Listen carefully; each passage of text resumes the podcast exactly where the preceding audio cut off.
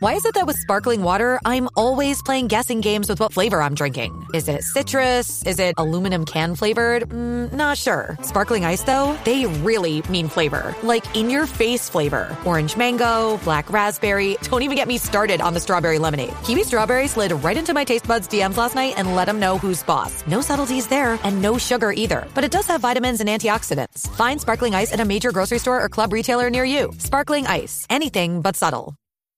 At Evernorth Health Services, we believe costs shouldn't get in the way of life changing care, and we're doing everything in our power to make it possible. Behavioral health solutions that also keep your projections at their best? It's possible. Pharmacy benefits that benefit your bottom line? It's possible. Complex specialty care that cares about your ROI? It's possible. Because we're already doing it. All while saving businesses billions. That's Wonder made possible. Learn more at evernorth.com/wonder. What does motion sound like? With Kizikans free shoes, it sounds a little something like this. Experience the magic of motion. Get a free pair of socks with your first order at kizik.com/socks.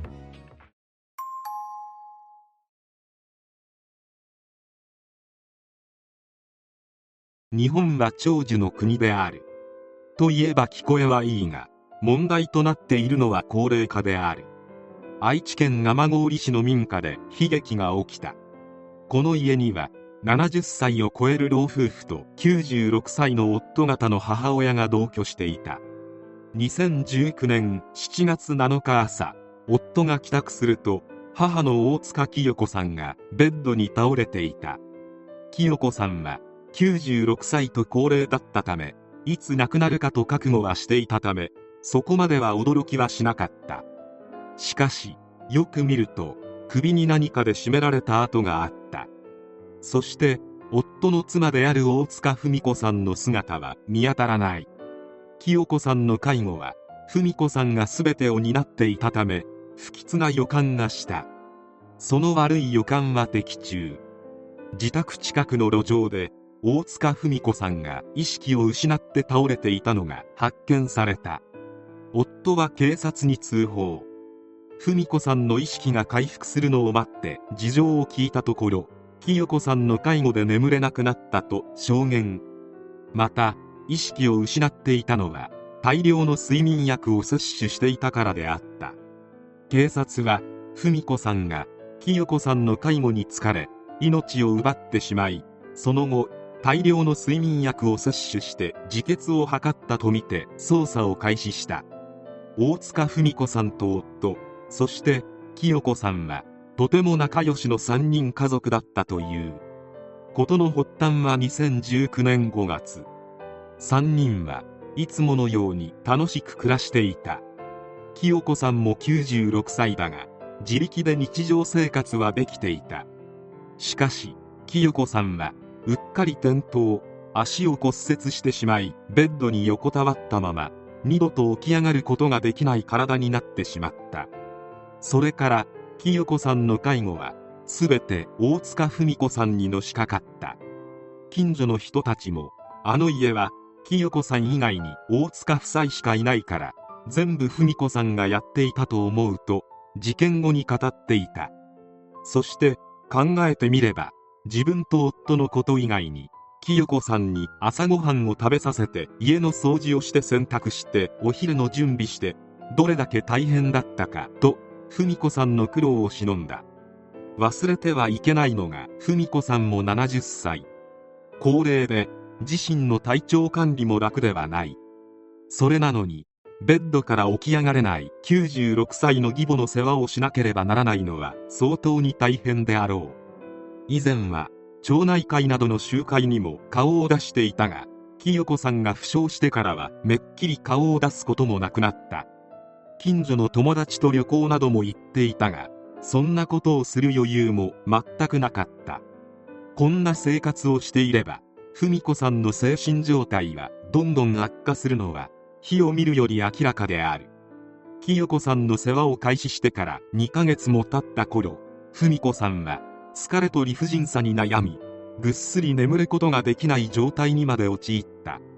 そして糸が切れた瞬間文子さんは清子さんの首を紐で締め命を奪った。その後は家の外にふらふらと出て行き持っていた睡眠薬を一気に飲んで自決を図った。清子さんの命を奪ったとして文子さんの裁判員裁判が名古屋地裁岡崎支部で始まった。冒頭陳述にて文子さんは清子さんと清子さんの長男にあたる文子さんの夫と3人で生活。以前から介護をしていたが清子さんが転倒して歩行困難になると排泄などの介護負担が増加。ショートステイの利用は清子さんが帯状疱疹になり見合わせた。不眠の症状も出てこのままだと介護を続けられないと不安を募らせていた。そして介護に疲弊した文子さんが清子さんの命を奪って自決を図った。裁判長は親族と介護を分担せず介護サービスも十分活用しないまま家族に迷惑をかけたくないという動機から犯行を実行したことは非難されるべきだと指摘。一方親族や夫に助けを求めていたことも認め負担軽減策を十分に講じなかったことについて文子さんの身を責めることはできない。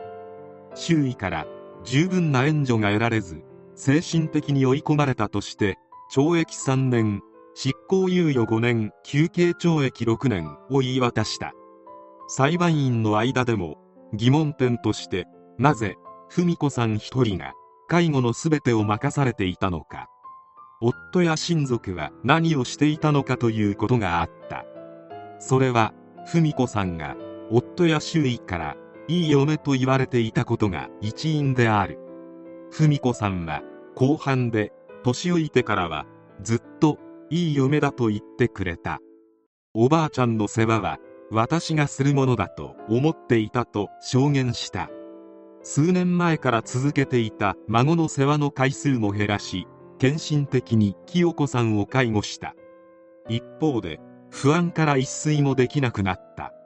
周囲に私が死んだらどうなると漏らすようになっていた。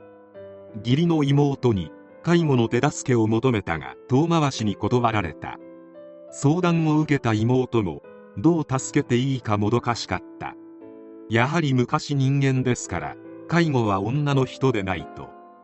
姉の夫には全面的には頼めないと思ったと述べた。肝心の夫であるが後半で文子は母親に頼りにされていた。任せていたから自分でやろうという考えはなかったと語った。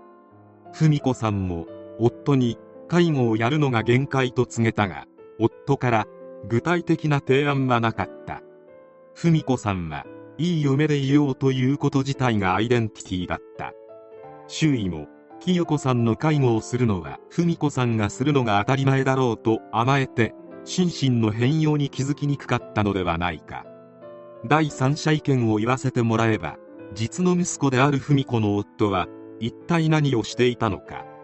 年齢的に働いてもいないであろうに介護をするのは女の仕事と言って自分の母親の世話を嫁にやらせ疲弊していく文子さんを見て何とも思わなかったのであろうか。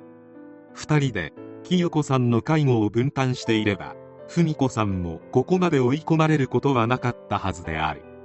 少々冷たい言い方だが文子さんと清子さんは元はといえば他人である。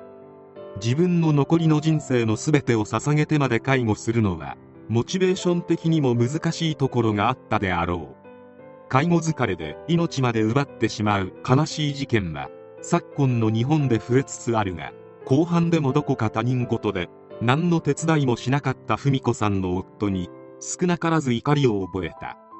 昔人間など関係なく介護は女の仕事などと思っている価値観は本当に気持ちが悪い。